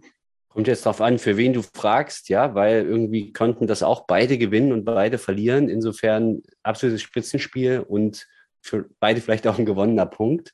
Für mich ist es völlig unklar, wie in diesem Spiel kein Tor fallen kann. Das war fast schon Slapstick, wie dann der Ball immer wieder gefühlt 50 Zentimeter am Pfosten vorbeirollte auf beiden Seiten. Ich kann es nicht verstehen. Wenn du das auf Papier liest, 0-0, denkst du dir, ach du meine Güte, und dann guckst du dir die Highlights an und äh, oder das, das Live-Spiel und, und denkst dir, ach du meine Güte, was, was war da los? Und ja, ich finde es eine spannende Frage, wem das jetzt mehr wehtat. Ich weiß es nicht. Ich meine, Jena kokettiert ja immer damit, nicht aufsteigen zu müssen oder zu wollen. Und in der Altklinik hält man sich auch sehr bedeckt. Also ja, aber am Ende, äh, vielleicht wird sich die VSG oder kann sich die VSG da sogar noch ein bisschen mehr drüber ärgern, weil die zuletzt so eine tolle Serie hingelegt haben, jetzt kurz aus dem Tritt gekommen sind, davor ja auch. Und ja, das sind dann, du hast, du wirst nicht viele Patzer bekommen von denen da oben, von Erfurt und von Cottbus. Das ist deren Problem. Also wer jetzt rankommen möchte, muss das ziehen, also muss solche Patzer ausnutzen und äh, in, in der nächsten Woche wird Cottbus wieder gewinnen, vermute ich mal, und dann war es das. Ja, also die haben ja sowohl Erfurt als auch Cottbus verliert ja am Ende der Saison jeweils noch ein Spiel. Ähm, also bis dahin sollten alle Mannschaften, die äh, Meister werden wollen, in Schlagdistanz bleiben und äh, dann gute Angebote äh, Richtung unserer Kabine machen, wie viel Bier sie denn da reinstellen wollen äh, für Siege gegen Erfurt und, und Cottbus und dann schauen wir mal, wer da am Ende die Nase vorne hat. Aber es ist, weil du sagst, äh, ja, ein Kliniker hält sich das ja bedeckt. Ja, ich meine, es interessiert halt keine Sau, ne? Und dann lässt sich sehr ruhig arbeiten und ähm, Wir hatten, dann, wir hatten einen Zuschauerrekord am Freitag. ja, Fast 900 Leuten. Ja? ja, also das war ja, Altklinike war ja die ganzen letzten Jahre immer oben dabei oder meistens oben dabei irgendwie und äh, ja, wie gesagt, es interessiert keine Sau, deswegen äh, schaffen sie es meistens am Ende auch nicht. Wahrscheinlich, weil es dann doch keinen interessiert. Ähm, ja, schauen wir mal. Ich glaube, es wird auch dieses Jahr wieder nicht reichen. Ich denke, also ich denke, ich bin mir relativ sicher, dass am Ende zwischen Erfurt und Cottbus ausgeht und da weiß ich wirklich nicht, wem ich das da wünschen will. Also das ist ja. Für die VSG geht es jetzt weiter am Donnerstag am Südfriedhof. Dann hat es bei, zu Hause zweimal in Folge noch ein Nachholspiel gegen BAK und gegen Hertha. Ja. Und jener, vor allem Maxi Kraus hat am Ende doch äh, Humpel das Spielfeld verlassen. Also wenn der jetzt ausfallen sollte, habe ich noch nichts gehört. Dann wäre das, glaube ich, äh, der absolute Knickbruch, weil eigentlich fällt dir nichts anderes ein, offensiv. Er wurde wohl diesmal er, wirklich gefault, ja? nee, er, er, er hat gefault. Er echt gefault. wehgetan. Ach, ach, er hat gefault. Er hat gefault, hat gelb gesehen, hat sich dabei verletzt. Also er hat irgendwie zugetreten und dabei das äh, Bein des Gegenspielers erwischt und äh, ja, am Ende humpeln vom Platz. Krüpel Jena. Mhm. Er hat auch schon seine achte gelbe Karte gesehen im Spiel. Wusste ich auch nicht, dass Herr Kraus da so. Ja, nee, ist äh, durch und durch ein sympathischer Dude auch. Apropos sympathisch, der VSG, unseren sympathischen Volkssportlern von nebenan, werden wir auf jeden Fall auch die Daumen drücken, weil die als nächstes nämlich nach Probstheida reisen am gesagt. Donnerstagabend, genau. Und ähm, Entschuldigung, dann war ich gerade ganz kurz abwesend, weil ich noch eine Sache nämlich recherchiert habe. Ich möchte dich, das tue ich sehr ungern, gerade korrigieren, weil du hast vom Zuschauerrekord gesprochen. Den sollten die am ersten Spieltag aufgestellt haben. Da war nämlich Energie Cottbus zu Gast und da waren noch mal ein paar Köpfe mehr im Stadion. Aber da waren es 820 und es waren 893 am Freitag. Nach meinen Informationen waren das 860, aber das ist ja auch so in der Regionalliga Nordost. Guckst du auf drei Plattformen, haben die Torjäger unterschiedliche Tore und eben auch die unterschiedlichen Zuschauer. Also ich habe jetzt hier bei Transfermarkt geguckt, da waren 860. Mhm. Ähm, laut Transfermarkt beim ersten Spiel gegen Energie Cottbus, das wären dann mehr als jetzt gerade gegen Jena. Also wenn dieser, aber, können wir jetzt nicht final nachprüfen, aber das war auf jeden Fall ganz packend ähm, und wir, wir drücken die Daumen, dass die VSG vielleicht dieses Jahr nochmal auf die 900 kommt. Wenn dieser Schweineverband ja unsere Spiele vielleicht mal an einem Samstag gegen die ansetzen würde, dann wäre da schon längst die Tausender-Marke geknackt worden, aber es will ja da offensichtlich niemand. Ja, ich habe jetzt auch hier schon wieder drei verschiedene Zahlen für das Spiel von der VSG gegen Jena. Also gut, ist nicht genau. also Fußball.de schreibt von 833. Hat ah, die viel wichtigere Frage war, Ronny Roté denn am Start? Äh, nicht, dass ich es mitbekommen hätte. Aber jetzt mal ganz im Ernst, das ist skandalös. Beim Kicker stehen 843 Zuschauer in den VSG gegen KZ Jena. Bei Transfermarkt auch die 833. Also das kann ja jetzt nicht so ein, nicht so schwer sein, sich mal auf eine Zuschauerzahl. Fußball.de steht auch von 833, dann stimmt das wahrscheinlich. Na, ich wäre wär mir da jetzt einfach nicht so sicher. Und das, das ist genauso nervig, wie wenn, wenn beim Ticker irgendwie mal ein Tor verschluckt wird oder wenn, wenn, wenn, die, wenn, wenn in der Torjägerliste die einfach das nicht, nicht, also nicht stimmt, was da steht. Weil immerhin, das ist immer noch vierte Liga, da sind ganz schön viele Profis unterwegs, da möchte man doch bitte auch eine halbwegs komplette Statistik vermuten. Naja. Aber ist das denn so wichtig, ob das Ja, das ist wichtig. 30 oder 843 war? Ne, Ah. Wir werden am Ende alle Zahlen nochmal nachprüfen, wenn wir irgendwie noch äh, Nils rechnet nach. Das ist hier der, der Auftrag an Nils. Der wird alle Zuschauer dann nochmal händisch nachzählen. Die Finanzämter, die könnte das interessieren, wie viel das ja. denn wirklich war. Ja. Ähm, wir kommen auf den, auf den Samstag und auf die beiden Top-Teams, die beide verloren haben und starten mal mit dem Chancenbucher in der Lausitz. Denn Hertha schießt zweimal aufs Tor, gefühlt, macht zwei Tore. Cottbus hat ungefähr 15 Hochkaräter und trifft nur einmal das Tor. Cottbus geht sogar in Führung durch Hasse recht früh in der vierten Minute. Da denkst du okay, das sollte laufen, wie sich das Herr Wollitz wünscht. Dann kommt aber Abdul Latif und rennt einmal durch komplette über kompletten Platz und wird nicht aufgehalten, macht das eins zu eins. Angesprochener Pele Wollitz greift zum Medizinkoffer, stellt dann fest, oh, der ist doch ein bisschen zu schwer, um ihn durch die Gegend zu werfen. Und dann geht es in die Halbzeit und dann kurz danach ist es Rölke, der das 2 zu 1 für Hertha macht. Und Cottbus hat Chance um Chance. Äh, also alle, Wehling, Eisenhut, wie sie alle heißen, mit riesig großen äh, Hottmann, weiß das, glaube ich eher, ne, der, das, der, der noch so riesig große Kopfballchance hat. Alles geht irgendwie am Tor vorbei oder in die Hände von Schuck. Äh, und am Ende geht Cottbus als Verlierer vom Platz und wird sich tierisch in den Arsch beißen, wenn sie aufs andere Spiel gucken, wo es nämlich ein bisschen ähnlich aussah. Und Erfurt mit 0 zu 1 gegen Viktoria verdient. Also da waren die ganzen, die Chancen nicht so überragend, aber die Mannschaft der Stunde, die Viktoria Berlin, gewinnt durch Inhala mit 1 zu 0. Ich habe die beiden Spiele wir zusammengepackt, weil wir auch gerne über beide quatschen können in einem Watch, wenn ihr wollt. Wenn nicht, kannst du auch wieder auseinandernehmen. Bastian. Ja, wenn wir jetzt schon zusammenquatschen, für mich zwei völlig unterschiedliche Spiele, weil klar, ich, du hast es gesagt, Energie muss das einfach gewinnen. Und das, also Hertha hat wirklich zwei Chancen gehabt und macht daraus zwei Tore. Eiskalt, wie, wie man es den Hertha-Bubis überhaupt nicht zutraut. Und auf der anderen Seite hast du Cottbus, die eine Chance nach der anderen versemmeln. Und das können die gar nicht. Ich meine, das war jetzt erst das zweite Heimspiel, dass die nicht gewonnen haben in dieser Saison. Dieses Gefühl können, kennen die nicht. Die kommen damit nicht, die können damit nicht zurechtkommen, wie das ist, hoch überlegen zu sein und dann zu verlieren. Ist vielleicht ganz gut für die Liga, aber schon auch eine, war einfach eine sehr, sehr gute Leistung auch von Energie. Und normalerweise gewinnst du das halt 3 zu 1 oder 3 zu 0. Zumal, wenn du halt so früh in Führung gehst. Und ähm, auf der anderen Seite, Erfurt war ein bisschen anders. Also finde ich, die haben auch ihre Chancen gehabt und normalerweise muss das halt auch reichen, um zwei, drei Tore zu schießen oder hat vielleicht auch im Verlauf der Saison schon gereicht. Aber jetzt sind sie halt gerade in so einer Phase, wo das nicht so gut funktioniert. Und äh, ich finde es super spannend jetzt gerade, weil das hat man sich die ganze Zeit gewünscht, nämlich dass dieses RWE auch mal strauchelt. Und jetzt, ich glaube, jetzt zeigt sich halt, wie gut die Mannschaft wirklich ist in dieser Mini-Krise, die sie jetzt haben. Oder vielleicht wird es auch eine größere. Jetzt geht es darum, dass du irgendwie Moral zeigst, dass du da rauskommst. Es geht halt nicht mehr jeder Ball rein automatisch, sondern du verlierst auch mal eklig 0 zu 1. Und super spannende Saisonphase. Ähm, und klar, Erfurt muss es am Ende gewinnen. Äh, Viktoria hat großes Glück. Das kommt aber trotzdem auch nicht von ungefähr, weil die haben jetzt, ich glaube, aus den letzten neun Spielen sieben, sieben Siege geholt, muss auch erstmal hinkriegen.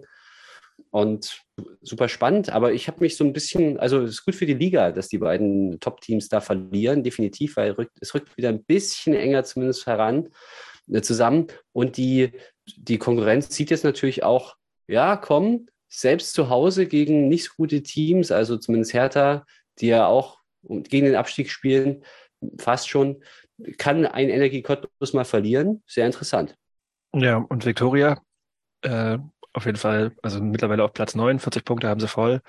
Die letzten, das du gerade gesagt, also das stimmt auch mit sieben Siegen aus den letzten neun Spielen. Ansonsten ist aber auch eine Niederlage dabei, irgendwie in den letzten zehn Pflichtspielen. Also, ich hatte sie ja, glaube ich, von uns allen in der, äh, vor der Saison am höchsten langsam fühle ich mich bestätigt, obwohl ich glaube, den von mir vorher gesagten Platz drei werden sie nicht mehr schaffen. Aber äh, das ist auf jeden Fall beachtlich, dass das Ruder rumgerissen wurde. Also ich meine, da gab es ja auch, also Trainer festgehalten und die Mannschaft weiterentwickelt, ein paar Spiele zurückgekommen und dann kannst du auf einmal laufen in der Regionalliga und da schlägst du auch Erfurt zu Hause. Die haben sie Glück gehabt. Ja, aber das Glück des Tüchtigen. Das Glück des Tüchtigen. Dann haben wir noch eine Partie, die zwei Partien am Samstag. Und die eine war äh, grandios, vor allem wegen einer Szene ganz zum Schluss. Aber Babelsberg gewinnt 3 zu 0 in Meuselwitz. Daniel Frahn trifft doppelt und das dritte Tor macht ein, ein Dualu in der 17. Also quasi sagt, Halbzeit steht schon 3 zu 0. Meuselwitz desolat in der ersten Halbzeit. Versucht in der zweiten dann nochmal zurückzukommen, aber ja, scheitert mal um mal. Und in der 89. Minute ist dann Andi Trübenbach mit der Situation des Spieltags für mich. Es ist an, an die Trüberbach. ähm, einfach kurz vielleicht zu beschreiben, für die, die es nicht gesehen haben. Kurz, ja. zur, kurz äh, wegen der Transparenz, den habe ich mir vor der Aufnahme schon gesichert. Den ja, er hat, hat er sich zurechtgelegt und dann drüber Hast du, hast du den aufgeschrieben eigentlich? Hast du auch nee, ich habe mir, ich habe mir, also ich habe auf Hinweis von unserem tollen Moderator mir äh, das Spiel angeschaut äh, in der Zusammenfassung und äh, die, die Szene besonders und dann ist der mir einfach so gekommen. Das ja, wissen ja viele nicht, da fließt ja der Bach Zipse, der fließt da gleich hinterm Stadion lang und so geht das dann auch auf. Ja, drüber, in die, in die Zipse reingehauen.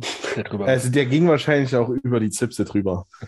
Das war kurz zur Erklärung zur Situation. Das war, schon, das war schon. Also es gibt das halt. War, wer war das denn? Beschreib, Lochi, Gomez, oder? Gomez. EM 2008. Ungefähr so. Ja. Also er war näher am Tor als, äh, ja, also näher geht kaum, weiß nicht, zwei, drei Meter. Äh, und dann haut er den Ball da halt in äh, klassischer Manier übers Tor. Wenn es, äh, das hast du Scheiße am Fuß, hast du Scheiße am Fuß. Aber, das war schon ganz schön bitter. Also, aber mein Lieber, das ist etwas müßig, sich darüber zu unterhalten, weil das Ding ist da schon lange gegessen. Ja. Und ob der den nun reinballert oder halt in die Zipse, das ist einfach total egal. Was Ja, da- aber ich meine, es ist ja immer noch ein- also, Immer noch ein, äh, ein, ein, ein Leistungssportler und der möchte schon, glaube ich, also ich, rein persönlich wäre mir das jetzt schon wichtig, ob ich da das Tor mache oder nicht. Mhm. Zumal Trübenbach auch schon, der hat schon acht Saisontore, habe ich vorhin gesehen. Das wusste ich auch nicht. Also ist der eigentlich äh, Da besser muss er ja schon ganz schön viele Chancen. Dass der schon achtmal getroffen hat. Naja, reicht nicht. Ja, aber auf der anderen Seite, deine Freunde von, vom SVB, die sind wieder zurück in der Spur, oder? Ja, die haben jetzt, äh, ihr Frani ist wieder da und äh, mit äh, Steini und Gladi und äh, wir.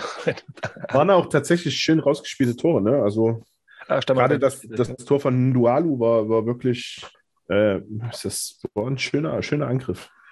Ja, und meine Franchi ist wieder bei zehn Saisontoren, glaube ich. Also, Ja, hat, das dritte hat er aufgelegt. Also trotz, dass er halt irgendwie die halbe Saison gefehlt hat. Ähm, ist jetzt auch auf Platz zwei der, oder drei der Torjägerliste mit 15 anderen zusammen. Aber äh, ja, den haben sie wohl schmerzlich vermisst und jetzt läuft es auch wieder. War jetzt, glaube ich, das wie viele Spiel? Dritte, dritte Sieg in Folge jetzt, oder? Ja. Ja, dritte Sieg in Folge. Damit sollte man sich auch unten aus dem Tabellenkeller auch endgültig verabschiedet haben. Hat jetzt auch 39 Punkte, Platz 10. Also, äh, wir, haben, wir sollten am aufhören, damit Trainer aus dem anzuschreiben, weil danach spielen ihre Mannschaften richtig gut. Vielleicht hat das Mäusewitz ja nötig, dass wir da mal über den Trainer reden. Mhm. Weil da geht es die ganze Saison irgendwie hoch, runter, hoch, runter. Und jetzt gerade runter. Ja, Ja? ich glaube, den Heiko Weber werden die da nicht, nicht so schnell raushauen, oder? Nee, war jetzt aber auch eher so Koketterie, weil du gemeint hast, ähm, die könnten mal. Ähm, weil ich, ich habe hab echt bei Mäusewitz bislang schon mehrmals gedacht, jetzt haben die gerade die Kurve bekommen, aber jetzt kriegen sie halt wirklich gerade die Kurve nach unten. Und das war, das war keine gute Leistung gegen Babelsberg, sondern die haben sich da mit erhobenen Händen ergeben. Ja, ich glaube, im, im DR-Ticker stand was von äh, Babelsberg macht die Tore wie im Training und Ja. jetzt verteidigt halt gar nicht. Und äh, Es ist ein guter, es ist ein abgegriffener Vergleich, aber es stimmt total, wenn du dir anguckst, wie frei Fran da im Strafraum ist. Das sind viel zu einfache Tore. Also da fragst du dich, was, was ist da los? Ja, wir waren gerade bei Trainerwechseln und hier habe ich die Überleitung quasi fast verpasst, aber ich äh, werde sie nicht drüber hauen wie die Trübach. Trainerwechsel, haha, Berliner AK. Der gewinnt mal wieder gegen Lichtenberg, das andere Team, was den Trainer kürzlich gewechselt hat, mit 2 zu 0. Sehr spät. Aber also in der 87. Nee, 85. Minute ist es Susek per Elfmeter. Da kriegt Krüger auch noch gelb-rot für das Foul und Rogero macht in der letzten Minute das Ding ins leere Tor. Da habe ich auch schon eine Weile nicht mehr gesehen, aber jetzt auch mal wieder in der Regionalliga Nordost. BRK sollte vielleicht einfach nur noch die letzten zehn Minuten spielen. Naja, da gut, dann jetzt Also- äh, drei, vier Punkte aus den letzten zwei Spielen geholt, ne? So, Immerhin. immerhin. Ja. Genau, und Volkan Uluc bringt das Spielglück zurück zum Berliner AK, oder Bastian? Ja, Spielglück, die war, das war schon ein hochverdienter Sieg, würde ich jetzt sagen. Lichtenberg hat über 90 Minuten keine wirkliche Chance gehabt. Sehr leider, weil ich mit diesem Verein durchaus sympathisiere.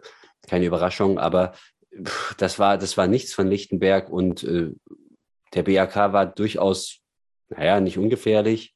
Die haben jetzt den Lichtenberg nicht an die Wand gespielt, aber der Sieg geht dann schon in Ordnung. Wenn er auch sehr glücklich zu, zustande kommt mit dem späten Elfmeter, kleines Geschenk.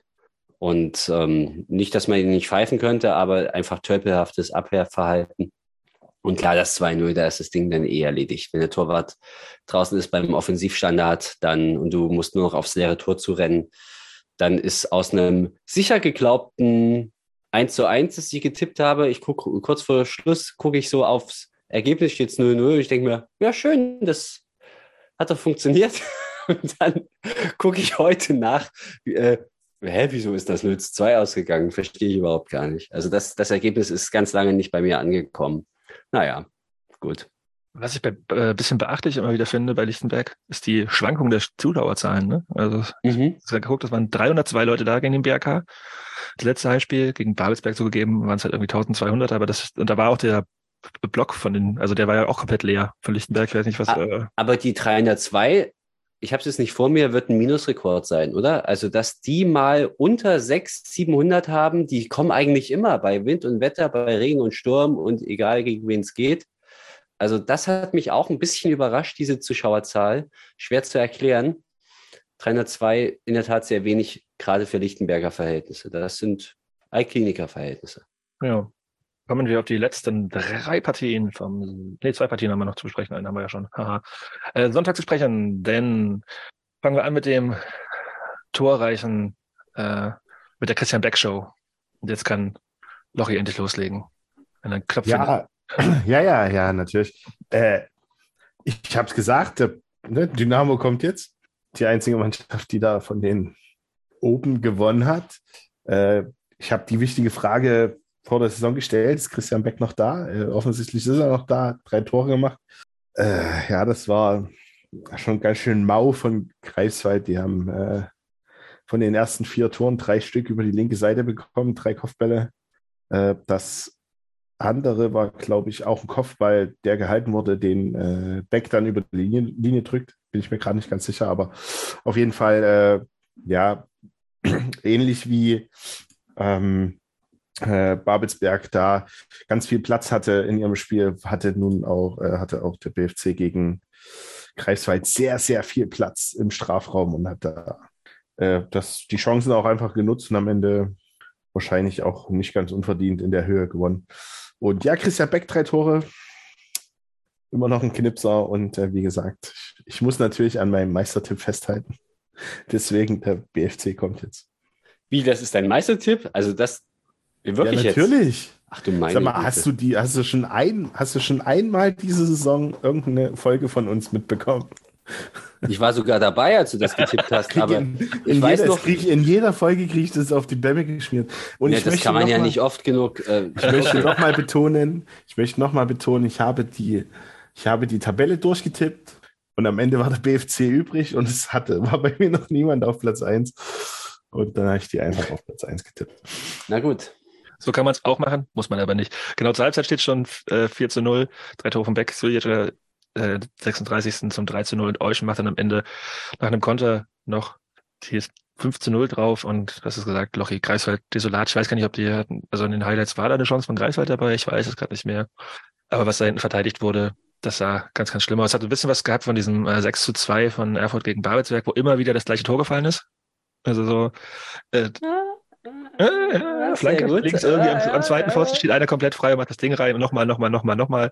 Und die kriegen es einfach nicht verteidigt. Äh, ganz einfach gemacht. Aber, aber kennt ihr das? Es gibt auch so Tore, die können einen aggressiv machen. Das 1-0 von Beck ist so ein Tor, was mich aggressiv macht, weil der steht da am langen Pfosten, Muttersehen allein. Ja, wie kann, es steht 0 zu 0, ja? Wie kann diese Situation so entstehen? Wie kann man den dort so laufen lassen? Ich verstehe es wirklich nicht. Ich verstehe es nicht. Und ich habe das gesehen, so, sowas macht mich total aggressiv. Ich kann das nicht sehen. Dann steht da dieser Lulatsch da rum und wir haben schon ganz viele Chancen von ihm in dieser Saison gesehen, wo er den dann halt auch da in die Zipse gehauen hat. Aber hier in dem Moment haut er den halt rein und dann war der Schalter umgelegt, ja. Aber dieses 1 zu 0, das, das sind so Dinge, die machen mich aggressiv. Also zum Glück haben wir nicht so ein Gegentor gepresst. Da, wird- da würde ich, bei sowas würde ich total eskalieren. Also das, das, ich verstehe das gar nicht, wie so ein Tor fallen kann. Apropos, keine Tore fallen. Ja, keine Ahnung. Wieder bescheuerte Überleitung. Luckenwalde, Chemnitz, 0 zu 0.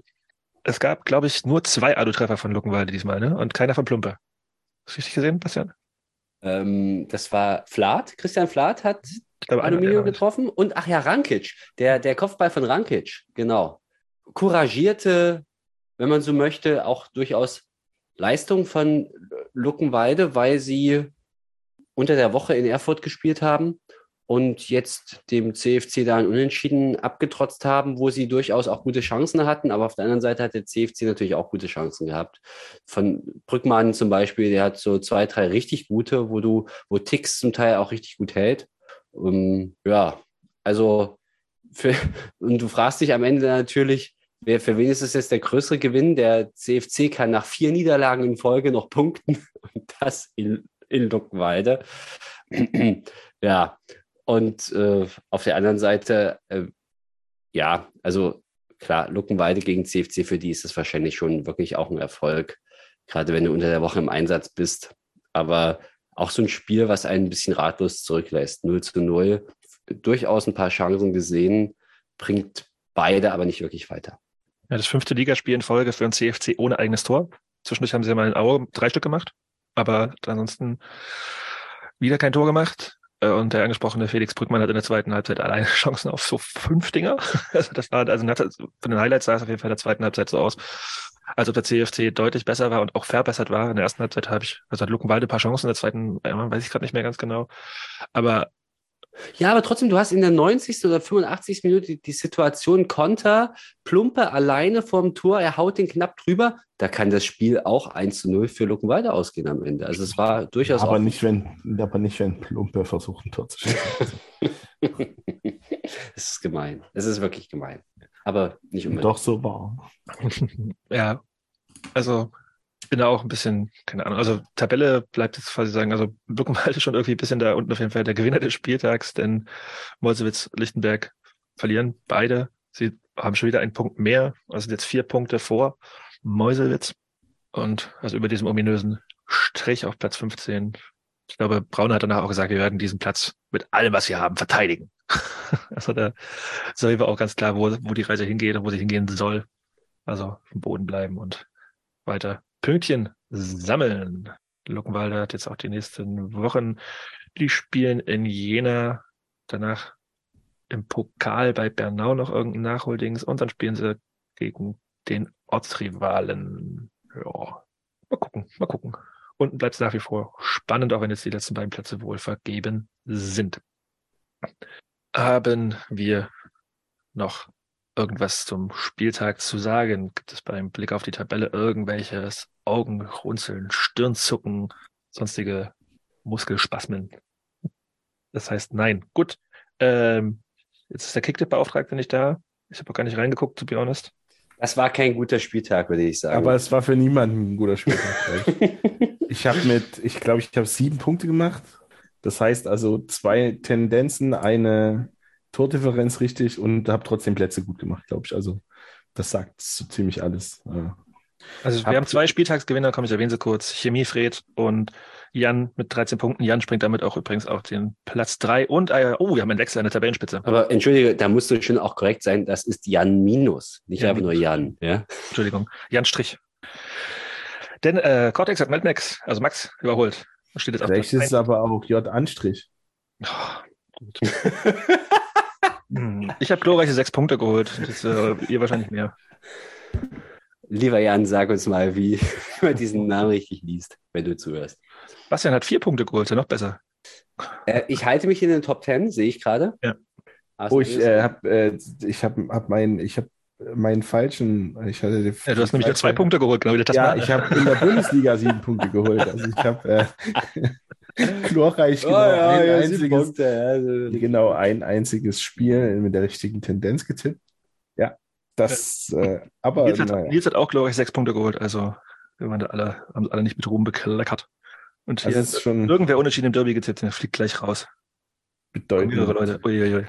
Bedeutend wenig äh, zweistellige Punktzahlen hier diese mhm. Woche. Das äh, zeugt davon, dass der Spieltag jetzt nicht so ganz nach äh, ja, den eigentlichen Ergebnissen gelaufen ist, wie es hätte sein sollen. Aber auch bei Kicktip hast du im Prinzip so eine ähnliche Struktur wie in der Liga. Vorne marschieren vorweg Energie Cottbus und Rot-Weiß Erfurt und dann ist so ein kleiner Höflichkeitsabstand zu VSG Alkinike und das, das sehe ich doch schon ein paar Parallelen. Ja, doch, das, äh, das Mittelfeld ist sehr eng. Zum Glück kann da keiner absteigen. Ist, machen wir Medientipps, Jungs, hier reicht für heute. So, Bastian sucht klar, deswegen gebe ich Lochi. Oder hast ja. du? Äh, ja, natürlich. Ich habe sogar anderthalb oder zwei. Ähm, die gehören aber zusammen. Ähm, die neue Staffel von Ted Lasso ist vor ein paar Wochen, vor zwei Wochen, drei Wochen losgegangen. Guckt bitte unbedingt Ted Lasso, auch wenn das äh, Geld kostet bei Apple Plus. Das ist äh, eine wunderschöne, ganz tolle, emotionale Serie, die irgendwie von Fußball handelt, aber auch nicht so richtig. Und äh, dazu gibt es äh, einen Podcast, der heißt Die Goldfische. Und den gibt es auf Patreon, aber der ist trotzdem kostenlos von Radio Nukular. Ähm, wir verlinken das alles. Die machen äh, ein, ein, ein Rewatch sozusagen von der ersten und zweiten Staffel und arbeiten sich jetzt quasi zur aktuellen dritten Staffel hin. Und äh, die Folgen sind meistens, also die Rückblick, Rückblicke sind äh, meistens länger als die Folgen an sich.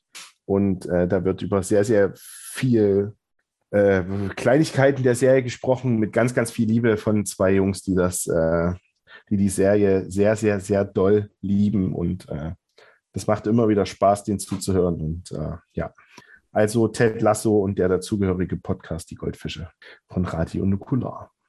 Mein meine Tipps. Ich habe auch zwei Tipps. Das eine ist auch eine Serie. Ich dachte mal was anderes, aber dann kommst du auch mit der Serie um die Ecke. Und zwar gibt es bei Netflix jetzt seit ein paar Tagen die Serie Unstable mit äh, Rob Lowe in der Hauptrolle und seinem Sohn zusammen. Und er spielt einen äh, psychisch labilen Forscher mit so einem Startup irgendwas. Also hat so ein bisschen, äh, ist es eine Kritik an Elon Musk vielleicht auch hier und da? Wer weiß es genau? Und Rob Lowe ist einfach der hübscheste Mensch der Welt. Obwohl er mittlerweile auch schon sehr auf die 70 zugeht, glaube ich, oder auf jeden Fall über 60, hm, weiß ich nicht genau. Äh, sehr, sehr unterhaltsame, witzige Serie, bei der ich viel gelacht habe. Es sind acht Folgen, a 20, 25 Minuten. Also lässt sich auch schnell weggucken und was fürs Gemüt ein bisschen. Ja, und das andere ist ein Podcast, den ich schon mal empfohlen hatte, aber der wird äh, immer besser. Wie das bei Podcasts äh, hin und wieder der Fall sein soll, habe ich gehört. Und zwar ist es der Yeah Fußball Podcast. Also da geht es immer so um kleine Anekdoten aus der Welt des Fußballs und inzwischen macht der gute Daniel heißt er, glaube ich, der das macht, das auch immer mehr mit, äh, ja, mit so Soundelementen und Einspielern, dass es halt alles ein bisschen bunter wird und er nicht einfach nur irgendwas vorliest. Deswegen ist er hörenswert ist. Die neueste Folge geht es um den Fall von Diego Maradona 1994 und äh, hörenswert. Und es gab auch eine andere Folge, die ich euch empfehlen kann. Das, da geht es um den Absturz des Flugzeugs der sambischen Fußballnationalmannschaft und dann den Sieg der Afrikameisterschaft 20 Jahre später äh, am Ort, wo dieses Flugzeug abgestürzt ist. Eine krasse Geschichte, die sehr gut aufgearbeitet wurde von ihm, wie ich finde, die ich auch bis dahin noch gar nicht kannte. Soll es geben. Bastian, was hast du? Ja, ich komme einfach nochmal zurück zu unserem Eingangsthema oder zum Thema des Tages, nämlich dem Derby, ein bisschen Derby-Nachlese. Ich empfehle einen etwas längeren und komplexeren Text auf inventati.org wo es um, wenn man so will, Strukturermittlungen geht im Umfeld der Fanszene des ersten FC Lok.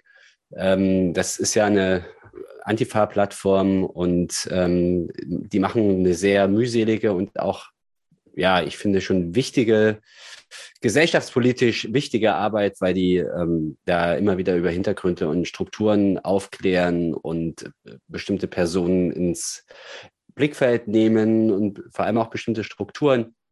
Und da ist es ja mitunter sehr unübersichtlich, was da auch so abgeht. Wir kennen die großen Schlagzeilen, die es in den vergangenen Jahren immer wieder gab. Zum Beispiel ja, der, den Überfall in, in, in Konnewitz oder die, das auf Mallorca und so weiter. Aber hier wird das mal versucht, ein bisschen alles zusammenzudenken und das ist ganz aufschlussreich, wenn es auch für mich immer noch nicht so ganz so leicht durchsichtig bleibt. Ich empfehle diesen Text, sollte man mal lesen, weil man danach etwas schlauer ist auf jeden Fall. Und wie gesagt, ich finde das, das wichtig, dass man ja solche Hintergründe aufklärt und ähm, für sowas sind solche Plattformen wunderbar. Nazis und rechte Hegemonie im Umfeld von Lok Leipzig ist der programmatische Titel. Jupp. Damit war es das wieder mal. Wir hören uns nächste Woche äh, irgendwann, stimmt, nächste Woche ist Ostern, da müsst ihr ja wahrscheinlich hier wieder irgendwas mit Kindern und so machen, ne? Aber da quatschen wir nochmal. Erst äh, erstmal sehen wir uns doch jetzt am Donnerstag auf dem Wurfplatz. Siehst zwei Köpfe. Zwei, zwei euphorische Gesichter, genau. Ja, ich muss arbeiten. Ja, ich habe meinen äh, Fußballjoker diese Woche, der wird mal ein bisschen höherklassiger eingesetzt. Ich ich, halte die Stellung. Ich werde dann irgendwann aus erster Hand berichten. Ich gucke mir ja, das die Tickets, Pokalspiel in Leipzig an. Muss die Tickets online kaufen, Bastian, habe ich vorhin gelesen. Ist das so? Ich kann nicht einfach gibt, hin. gibt wahrscheinlich keine Tageskasse, das steht bei, bei Chemie auf der Seite.